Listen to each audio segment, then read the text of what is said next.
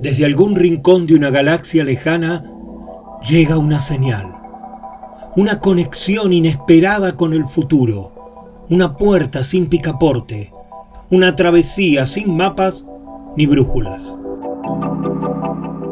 Esto es UBIC, oídos para mirar, ojos para escuchar.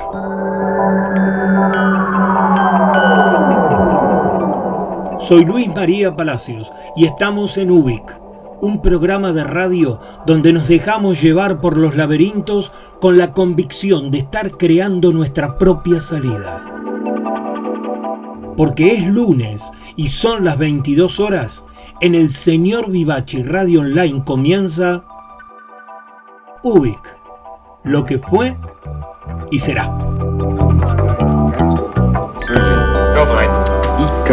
We're go flight. GNC. We're go. Telmute. Go. Control. Go flight. Procedures. Go. Inco. Go.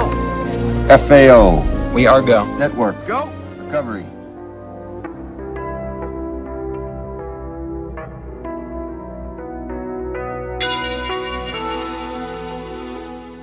Buenas noches. Estamos a punto de salir en una nueva travesía. Bienvenidas y bienvenidos. Vivimos en tiempos convulsionados y buscamos salidas venturosas. Así somos en Ubic.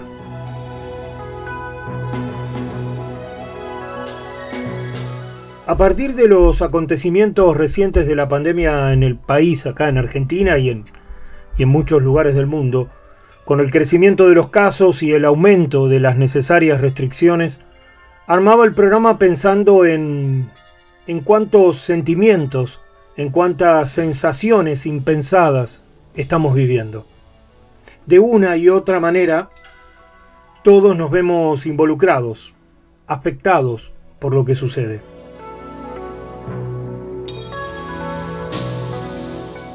Hace unos días, y disculpen que me voy a volver un poco autorreferencial, pero es lo más directo que puedo contar, recibí el aviso para vacunarme con, con, la alegría de sentirme más cerca de alguna solución.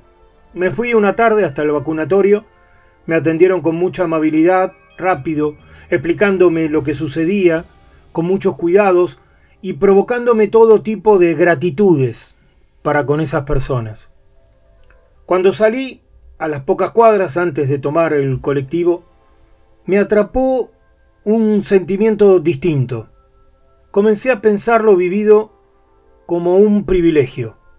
Recordé a mis hermanos, a mis hijos y sobrinos, a los amigos, a la gente querida, a esos que todavía no recibieron su vacuna. Empecé a sentirme en un lugar raro. Era una sensación que todavía me dura, una especie una especie de culpa por estar yo vacunado y tener que esperar para que mis seres más queridos lo reciban. Un privilegio necesario, se podría decir, pero como todo privilegio, creo que guarda una condición injusta, aunque sea temporalmente.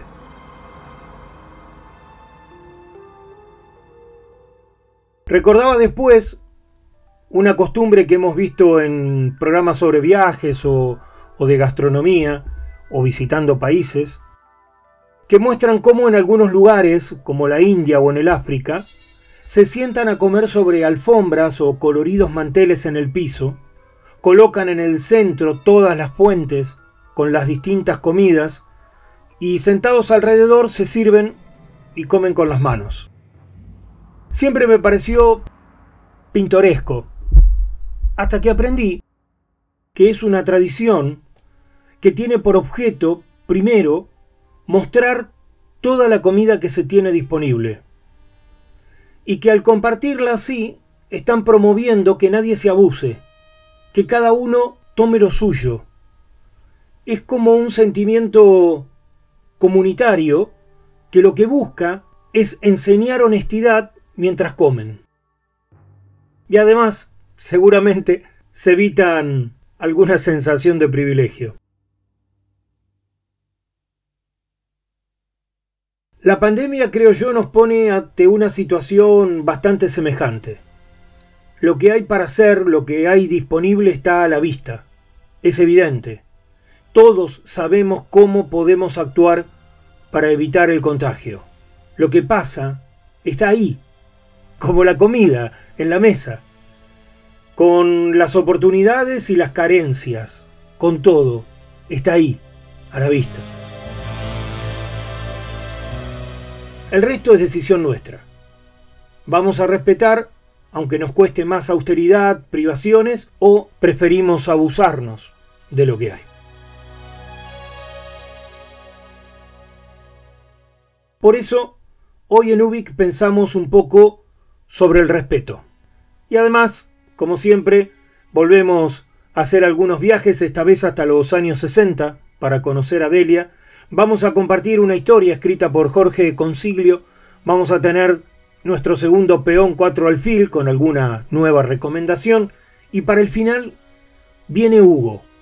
Viene Hugo a contarnos sobre sus 30 segundos. En fin, ya lo saben, así somos en Ubik. Así sentimos la transformación.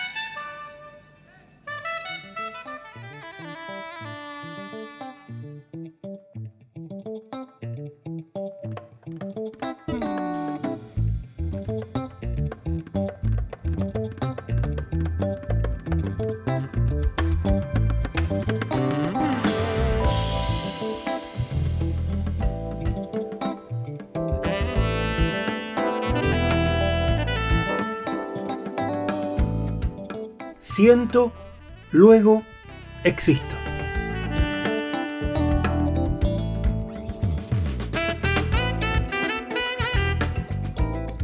¿Qué es el respeto? ¿Qué cosa estamos respetando cuando decimos te respeto? ¿A qué llamamos respeto?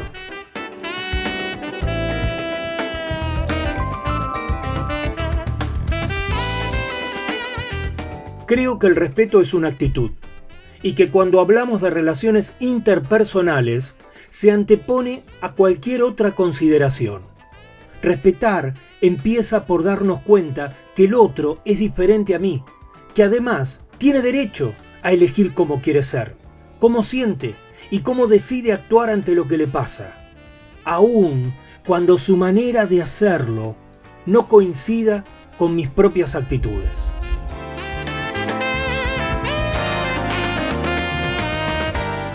Para el respeto necesitamos aprender a tomar distancia, a evitar los prejuicios, a saber diferenciarnos sin atacar las posiciones del otro.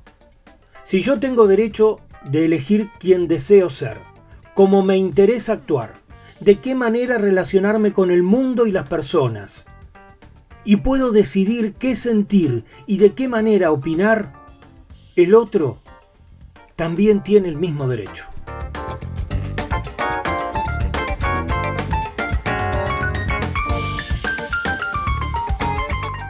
Por eso el respeto comienza en uno mismo, en saber valorar y conocer profundamente el enfoque que tengo del mundo, mis propios puntos de vista sobre las personas que me rodean, sobre las circunstancias de la vida que me tocan transitar. Sabiendo que la línea que separa el ego excesivo para convertirlo en un supuesto respeto de uno mismo es muy delgada. Confundir mi vanidad para disfrazarla de respeto es muy sencillo. Solamente necesito empecinarme con que mi visión del mundo es muy superior a cualquier otra. Eso no es respeto.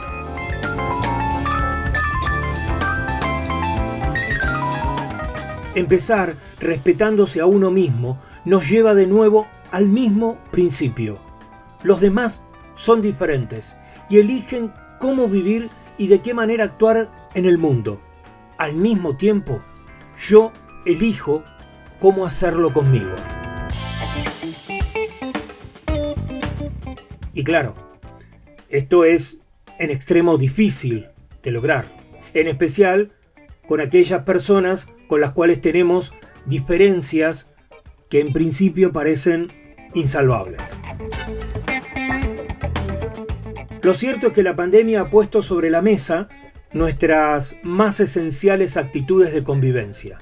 Y si hablamos de convivencia, el respeto parece estar entre las prioridades para poder superar esto que nos pasa en el planeta hoy en día. El virus desnuda todas nuestras desigualdades y diferencias hasta los peores extremos. Lo estamos viendo en el día a día. Así que nos toca ahora, en lo inmediato, reorganizar de una manera constructiva la convivencia y encontrar decisiones, proyectos y propuestas que superen las limitaciones que estamos teniendo.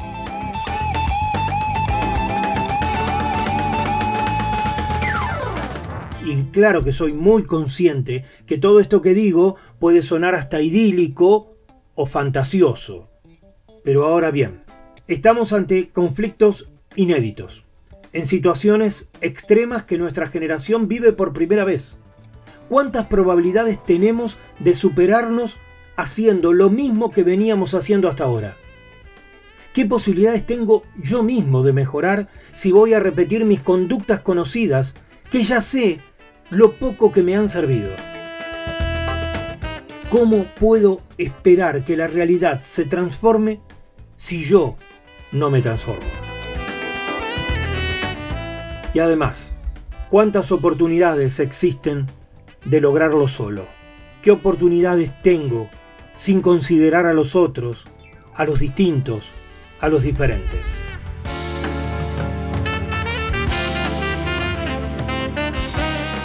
Creo que el inicio está en el respeto, en actuar con respeto, en saber respetarme a mí mismo, en aprender a respetar al otro, en construir confianza mediante el respeto y en ejercitar la manera amable de solicitar el respeto de los demás hacia mí. Respetar para ser respetado. Y ya que el respeto es muy fácil de identificar, porque está en el trato, en la manera en que hablo, en la forma en que escucho, en que defiendo mis ideas, en que acepto mis errores, en que modifico y mejoro mi posición y mi punto de vista ante el mundo y ante lo que pasa. Es sencillo, por eso es tan profundo y complejo a la vez.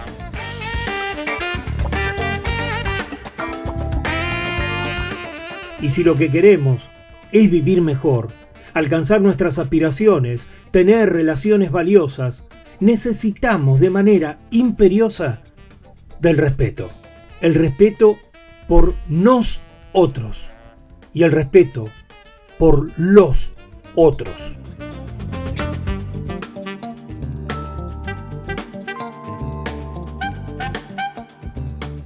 El respeto es una calle de dos vías. Si lo querés recibir, lo tenés que dar. Richard Rich.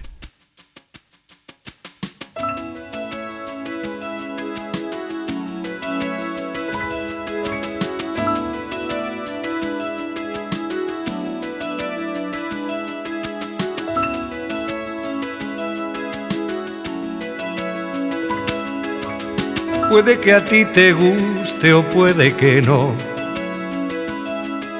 Pero el caso es que tenemos mucho en común. Bajo un mismo cielo más o menos azul, compartimos el aire y adoramos al sol. Los dos tenemos el mismo miedo a morir idéntica fragilidad. Un corazón, dos ojos y un sexo similar y los mismos deseos de amar y de que alguien nos ame a su vez. Puede que a ti te guste o puede que no. Pero por suerte somos distintos también yo tengo una esposa, tú tienes un haré. Tú cultivas el valle, yo navego la mar. Tú reniegas en su agil y yo en catalán.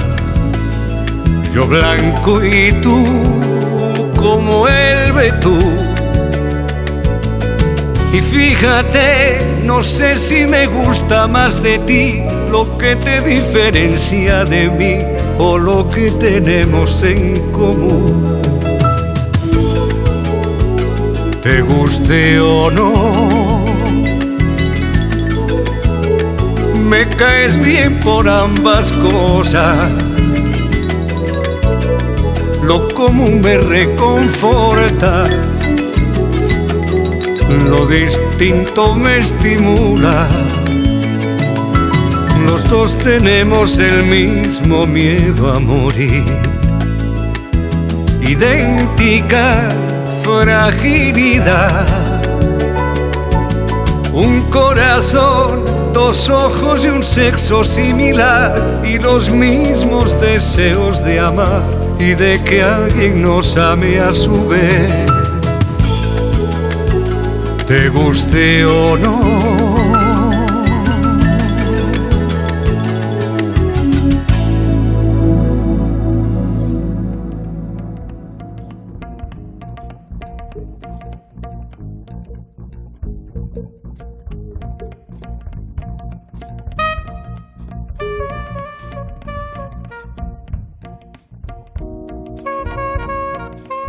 Iniciamos este programa con la cortina musical a cargo de Vangelis y después llegó Lito Nevia y trajo con él a los músicos del centro.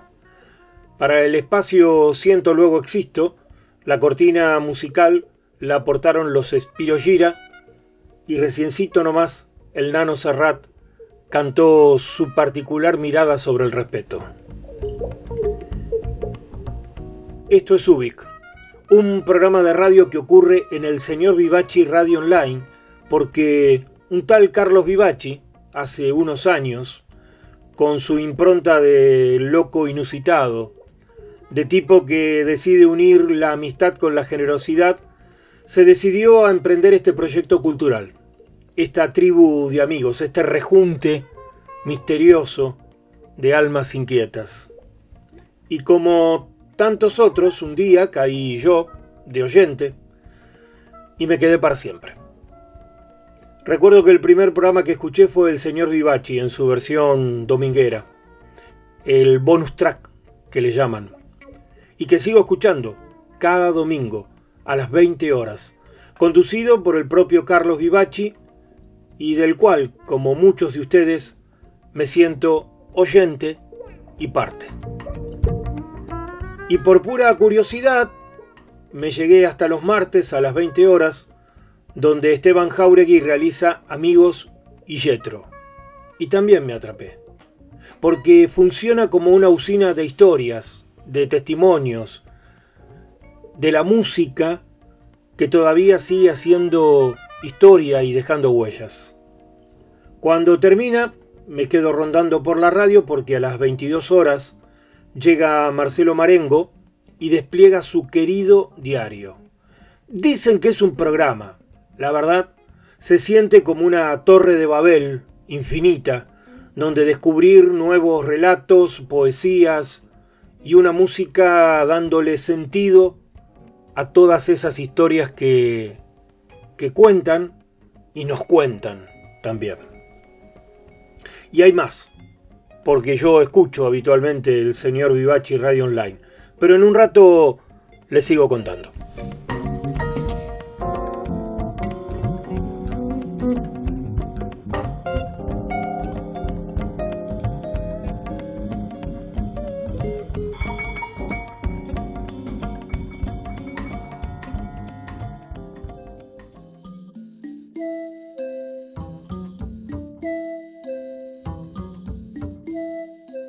Buenos Aires, Hessel, 5 horas y un poco.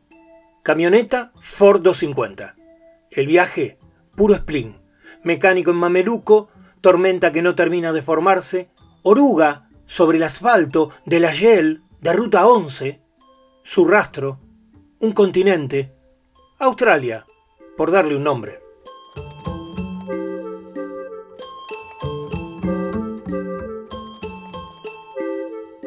Llegamos y en la punta de un fresno se abrió la mañana. Nos metimos de cabeza en un camping. El verano saturaba, ardía en los ojos. No salíamos de la carpa antes del mediodía. Mirábamos el edificio de los baños y tomábamos mateadas interminables. Los sauces aquí y allá daban sombra. Había un abandono en el lugar que armonizaba con las vacaciones. El orden era una noción primaria pero nunca se cumplía rajatabla. Hacíamos las compras en una despensa con olor a caroína. El lugar estaba bien abastecido. Vendía de todo, también carne y verdura. Compré unas hojotas verdes que me duraron 10 años.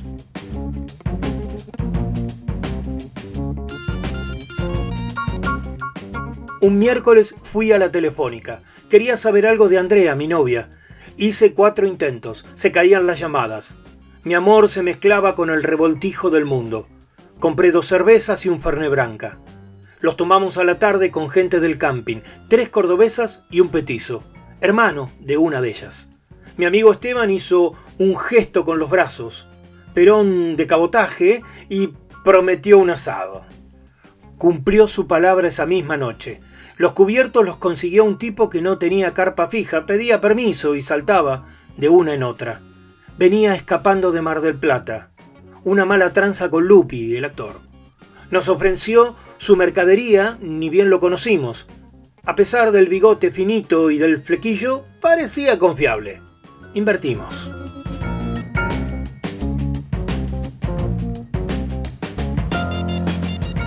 Empezamos a hacer el fuego a las 8. Todavía era de día. A pesar de la hora había moscas. Estaban boleadas. Daban un par de vueltas en el aire y se posaban. Maté varias. Esteban hablaba con las chicas.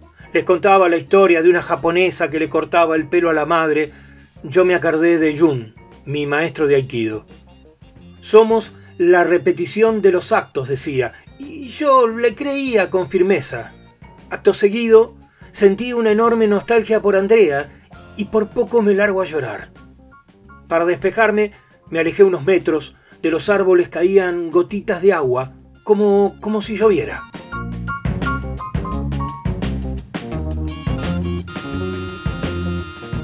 Prendimos un porro y lo fuimos pasando. Estábamos tranquilos, esperábamos la noche, el sabor de la marihuana y del mar eran la misma cosa. En ese momento vino el tipo del bigote finito. Saludó con un gesto, nos entregó lo nuestro y se sentó con las piernas cruzadas como un yogi. Hubo un momento incómodo, uno de esos silencios interminables, hasta que Esteban le pidió que se fuera.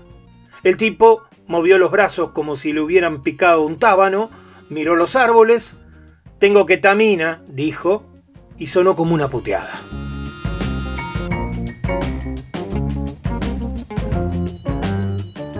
La carne estuvo tierna. Después abrimos una lata de duraznos con un cortaplumas. Éramos faraones, lo sabíamos, faraones mundanos y agradecidos. Fumábamos y hablábamos de bueyes perdidos. No sé a cuánto ni de qué. Esteban contó la historia del padre. Pobreza, gato y aguante. Una de las chicas escuchaba atenta, se le abría la boca. Detrás, dos dientes chiquititos cerraban el paisaje. Tenía una bermuda de jean. Estalló una brasa, giró la cabeza y Esteban la besó. A todos nos pareció natural la cadena de acontecimientos.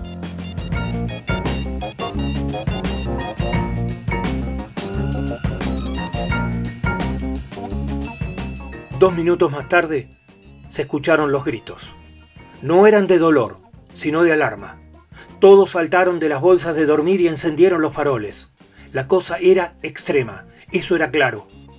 Pero a nosotros nos costó reaccionar. Usamos los árboles para pararnos y corrimos siguiendo la masa. Un perrito blanco ladraba y ladraba. Llegamos al centro de la escena. Había una parrilla y un tipo tirado en el piso. Alguien le había roto la cabeza con un adoquín. Lo primero que sentí fue un terrible olor a podrido, como si el cuerpo llevara un mes a la intemperie.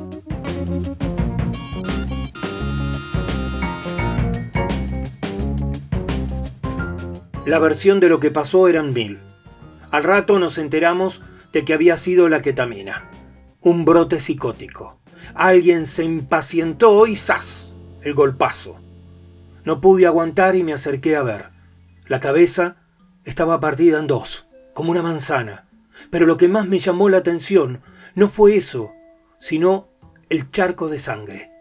Tuve unos segundos de incertidumbre, pero enseguida confirmé que tenía la misma forma, exactamente la misma forma que el rastro que había dejado la oruga en la yel de la ruta 11. Esteban, parado junto a mí, me miró sin pestañear como si pensara igual. Después hizo un gesto con la cara, entrecerró los ojos y arrugó la nariz. Pero la verdad, la pura verdad, es que hasta el día de hoy no consigo darme cuenta si esa seña, esa mueca medio sobradora que me dedicó, fue de entendimiento o de desorientación.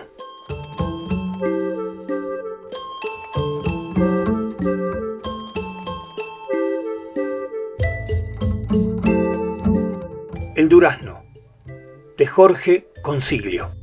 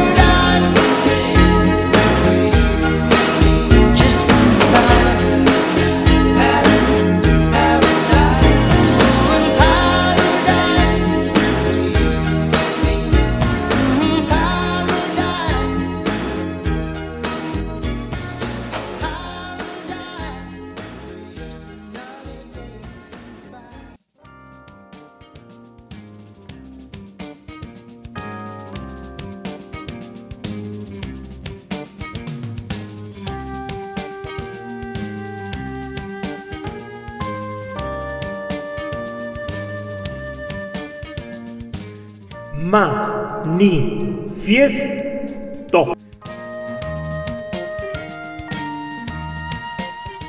Delia nace en Buenos Aires en 1940 y crece rodeada de revistas. Su padre tenía una distribuidora de diarios, lo que produjo que la pequeña Cookie, como le decían, creciera rodeada de las revistas de moda de aquella época, especialmente de su favorita, Burda.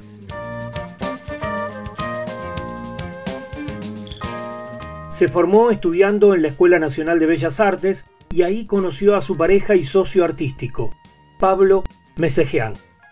Comenzaron a vincularse con el Instituto Ditela y a formar parte del llamado pop criollo de los años 60.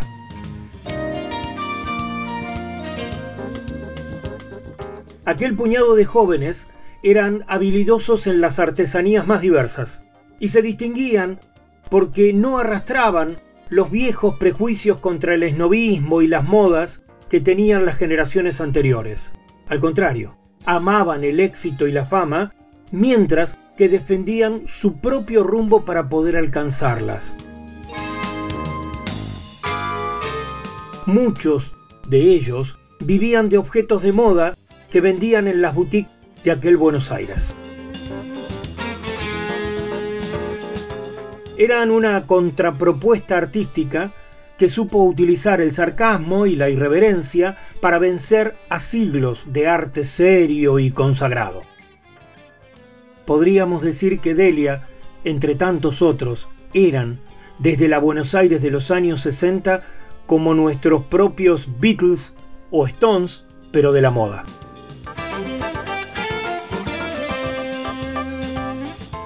La propia Delia decía por entonces, nos cansamos de colgar nuestros cuadros en museos para que fueran vistos por críticos que nunca entendían nada.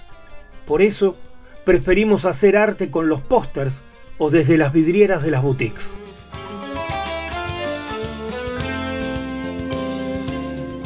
Así es que nuestra protagonista del manifiesto de hoy, Delia Cancela, se empecinó en mostrar arte con el propio cuerpo, a través de la ropa y a través del maquillaje.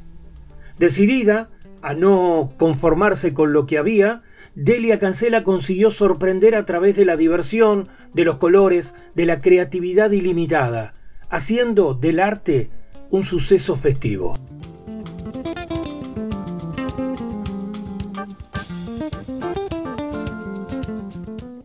El arte no sé si sirve para algo, como nada sirve es decir, si está al servicio de algo. Para mí el arte sirve para tomar conciencia, para abrir cabezas,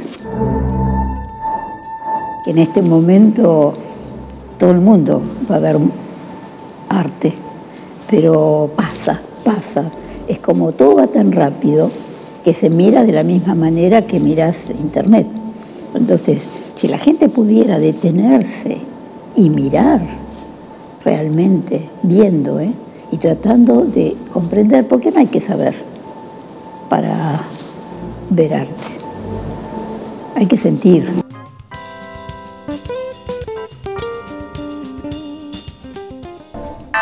Cuando estás haciendo, expresando, es un momento de gracia que tenés. Es ese momento en el que el cual no necesitas nada y estás fuera de todo.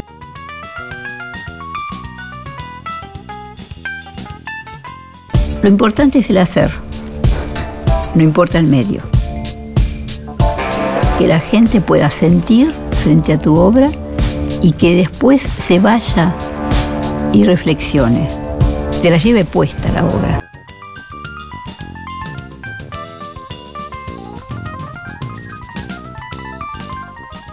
Mediados de 1966, Delia Cancela y Pablo Mesejian abandonan Argentina en el comienzo de lo que sería una época de intensas persecuciones políticas, iniciando para ellos una exitosísima carrera en Nueva York, en Londres y en París.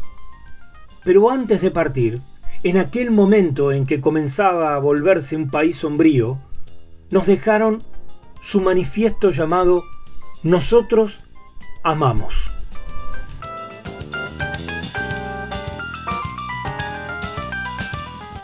Nosotros amamos los días de sol, las plantas, los Rolling las medias blancas, rosas y plateadas, a Sonny and Cher, a Rita Tashingham y a Bob Dylan, las pieles, Saint Laurent y el Young Savage Look, las canciones de moda, el campo, el celeste y el rosa, las camisas con flores, las camisas con rayas, que nos saquen fotos, los pelos, Alicia en el País de las Maravillas, los cuerpos tostados, las gorras de color, las caras blancas y los finales felices. El mar, bailar, las revistas, el cine, la Sebelina, Ringo y Antoine, las nubes, el negro, las ropas brillantes, las baby girls, las girl girls, las boy girls, los girl boys y los boy boys.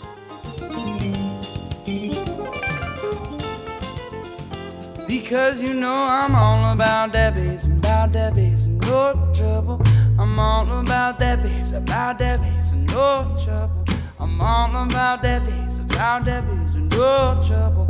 I'm all about that bass, about that bass. Yeah, it's pretty clear. I ain't no size two, but I can shake it, shake it like I'm supposed to do. So I got that boom boom that all the boys are chasing, all the right junk in all the right places. I see those magazines ain't real. Come on and make stop. If you got beauty, then raise them up, cause every inch of you is from the bottom to the top. My mama, she told me, don't worry about your size. She said, boys like a little more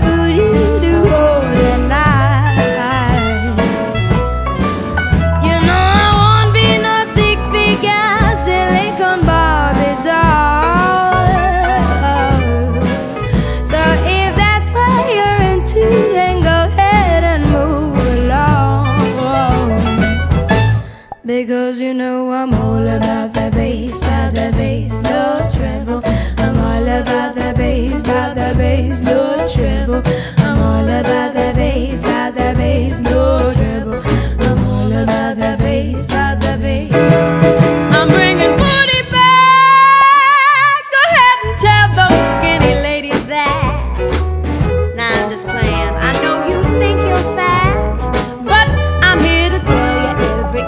of is perfect from the bottom to the top.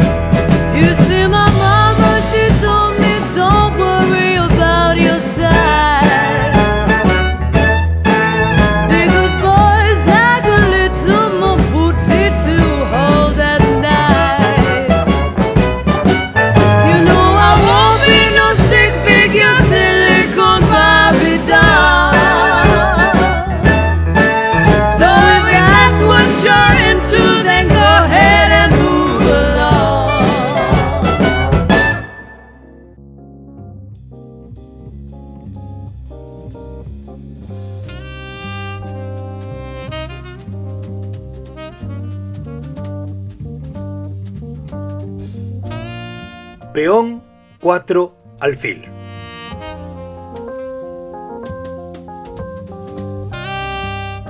Peón 4 alfil es una sección dentro de UBIC que inauguramos en el programa anterior y que tiene la pretensión de poder comentar, chusmear, recomendar, si se quiere, algunas de las cuestiones que tienen que ver con la cultura de estos tiempos. En este peón 4 alfil vamos a compartir una película donde los libros se vuelven el objeto de las intrigas. Basado en un libro de Penélope Fitzgerald, cuenta las desventuras de Florence, una mujer viuda que decide abrir una librería en una antigua casa ubicada en un pueblo británico a finales de los años 50.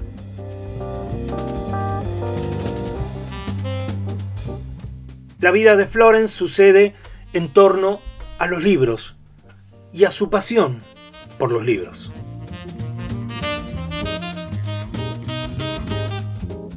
¿Para qué sirve la amabilidad? ¿Cómo es que la emoción se vuelve cómplice del cinismo? ¿Qué vínculo tienen la dignidad con la amabilidad?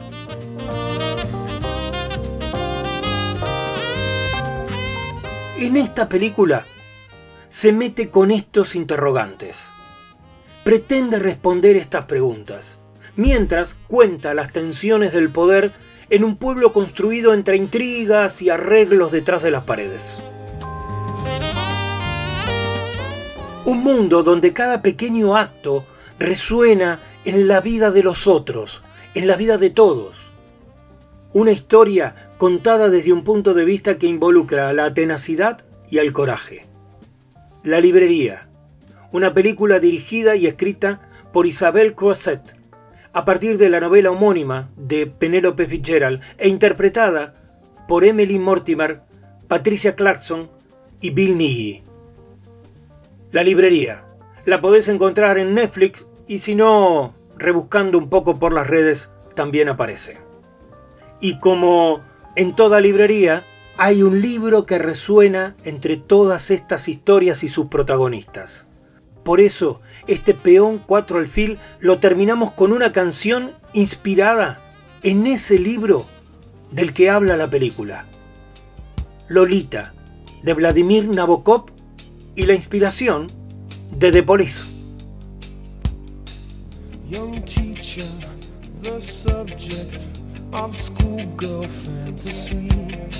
She wants so badly, knows what she wants to be.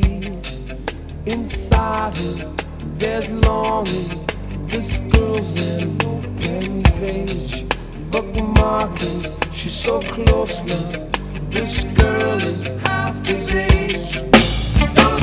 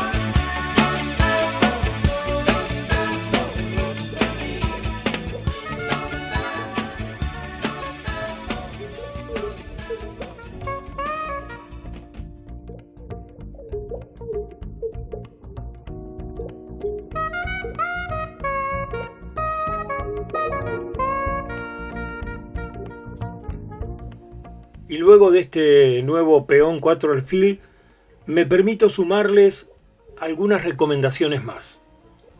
Escuchen esta radio. El señor Vivachi Radio Online transmite las 24 horas y les puedo asegurar que tiene una programación elegida y actualizada con exquisita dedicación. Especialmente, vénganse los miércoles a las 20 horas, porque llega Edith Di Blasio para realizar nuevos aires.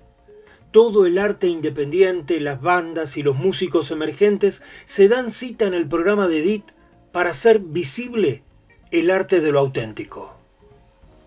Y el mismo miércoles, yo también me quedo hasta las 22 porque llega el programa insignia de la radio, el que comenzó a darle sentido a todo esto, el señor Vivachi. Claro, producido y conducido por Carlos Vivachi, que ya se ha convertido en una cita tradicional, donde encontrarnos con el lado más creativo, más novedoso de la música moderna. Los jueves a las 22 horas vengo porque ocurre B y B, baterías y vinos. Marcelo Bertaccini, el comandante, que nos provoca con un programa que marida a los mejores bateristas de la historia con los vinos más exquisitos. Una conjunción imperdible. Miren, así es la radio. Así sucede esta hermosa locura artística que se sostiene gracias al aporte espontáneo y generoso de los oyentes. Por eso, si querés, en esta misma página tenés un link donde poder sumar tu colaboración y permitir que el señor Vivachi siga ocurriendo y creciendo.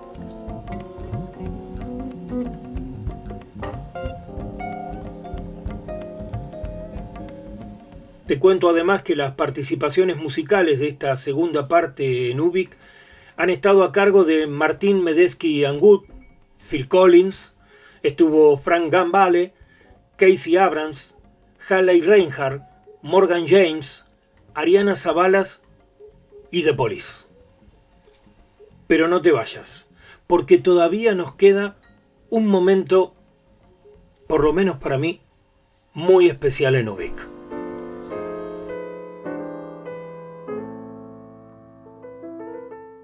Durante este casi año y medio, vengo registrando vínculos amistosos, compartiendo miradas, proyectos, con personas que nunca vi en mi vida.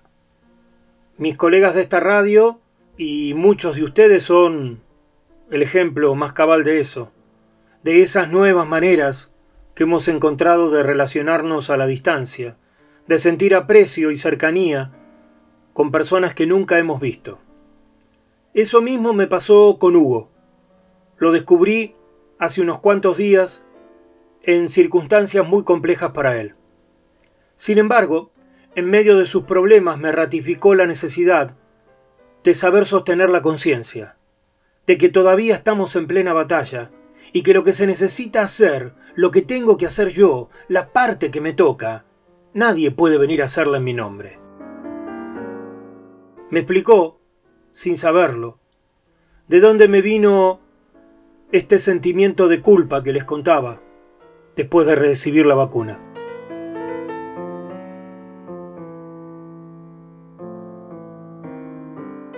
Hugo Adolfo Míguez, de él se trata.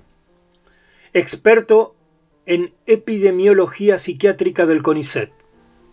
Hugo, mientras estaba internado en el hospital italiano, viendo que su salud se deterioraba, decidió escribir esta carta.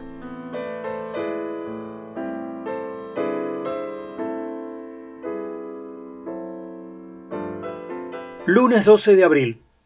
Hospital Italiano. Cama 1216. Zona de trinchera. 30 segundos.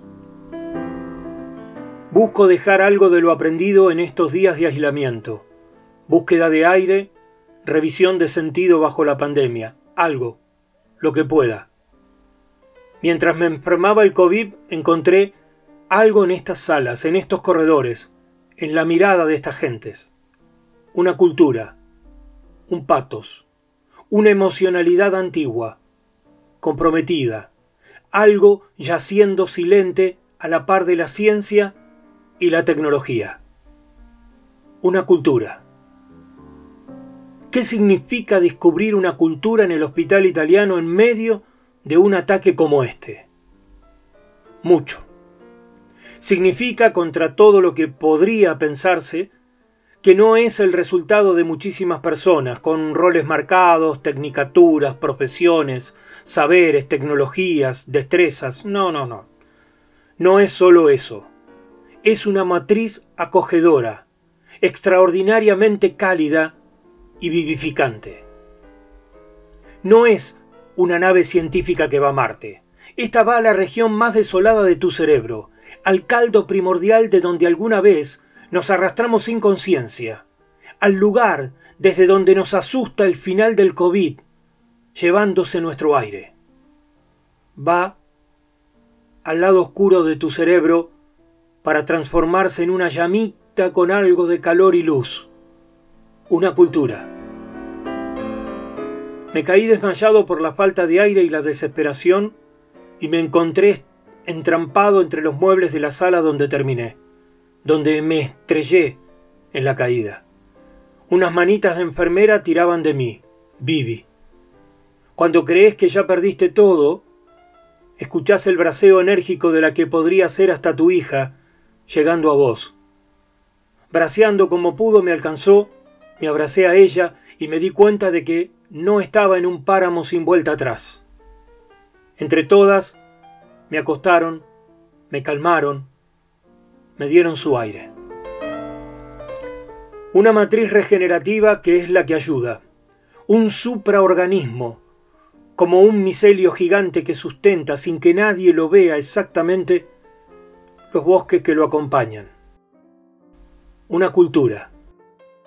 Llegué dispuesto a evitar prolongaciones que arañen dos meses más de sobrevida a costa de desesperación. No rasguñar las piedras para mí. Bernardo y otros médicos me escucharon.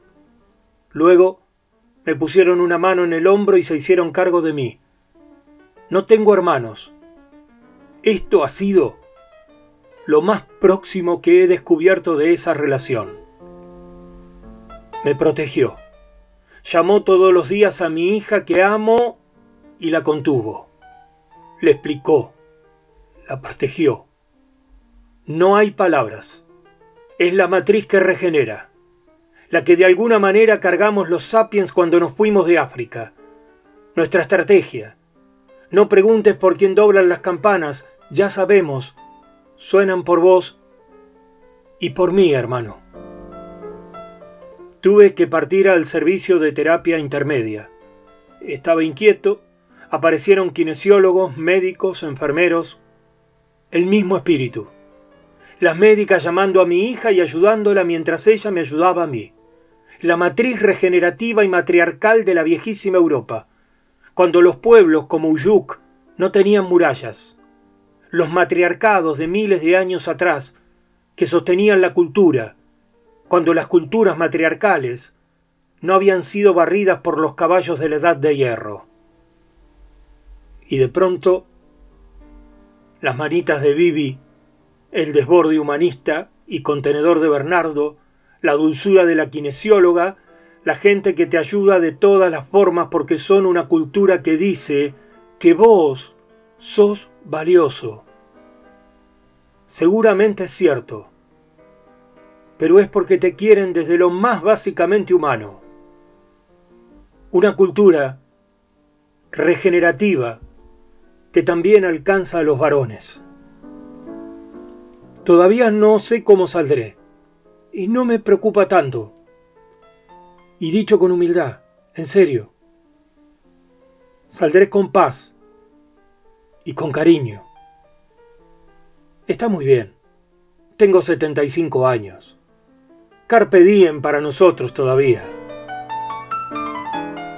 Con estos pensamientos rondando desde hace unos años, muchas veces, me pregunté cómo quería mi salida. Solo quiero 30 segundos lúcidos para poder evocar a los que quise sin que llegue a atraparme la melancolía. Me iré bien. Este hospital y su gente estará también en esos 30 segundos. Gracias. Gracias. Gracias.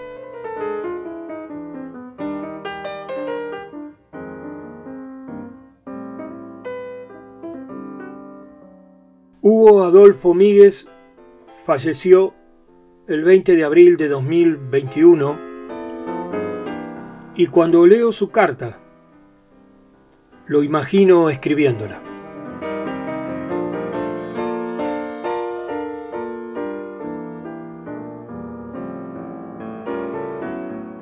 Por favor, sostengamos la conciencia. Extrememos los cuidados porque necesitamos salir sanos y mejores de todo esto.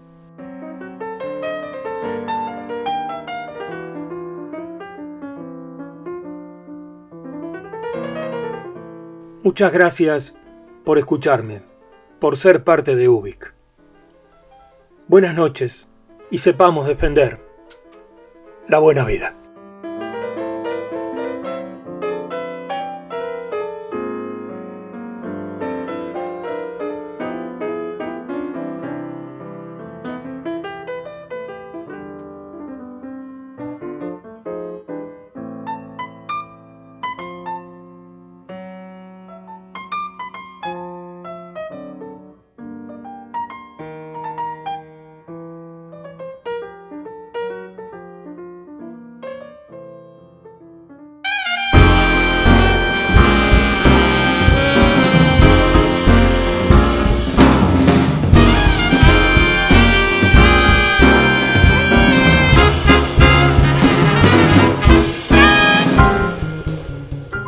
Llaman Ubik, pero Ubik no es mi nombre.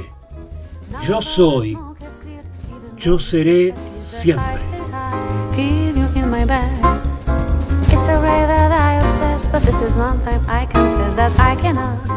Hasta acá hemos sido apenas un indicio perdido en el universo. Muchas gracias por estar ahí y viajar conmigo en este programa. Nos quedamos flotando en el aire hasta reencontrarnos en el próximo capítulo o navegando las redes.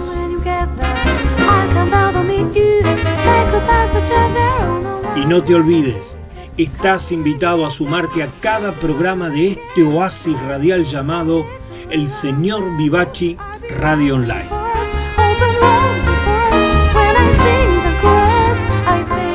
Desde el planeta de las preguntas infinitas, esto ha sido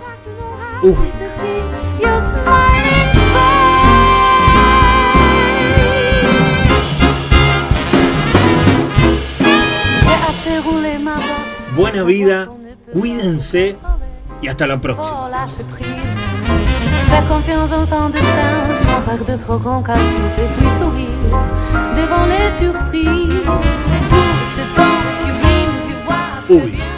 Lo que fue y será. battre leur art en doucement, puis s'est envolé.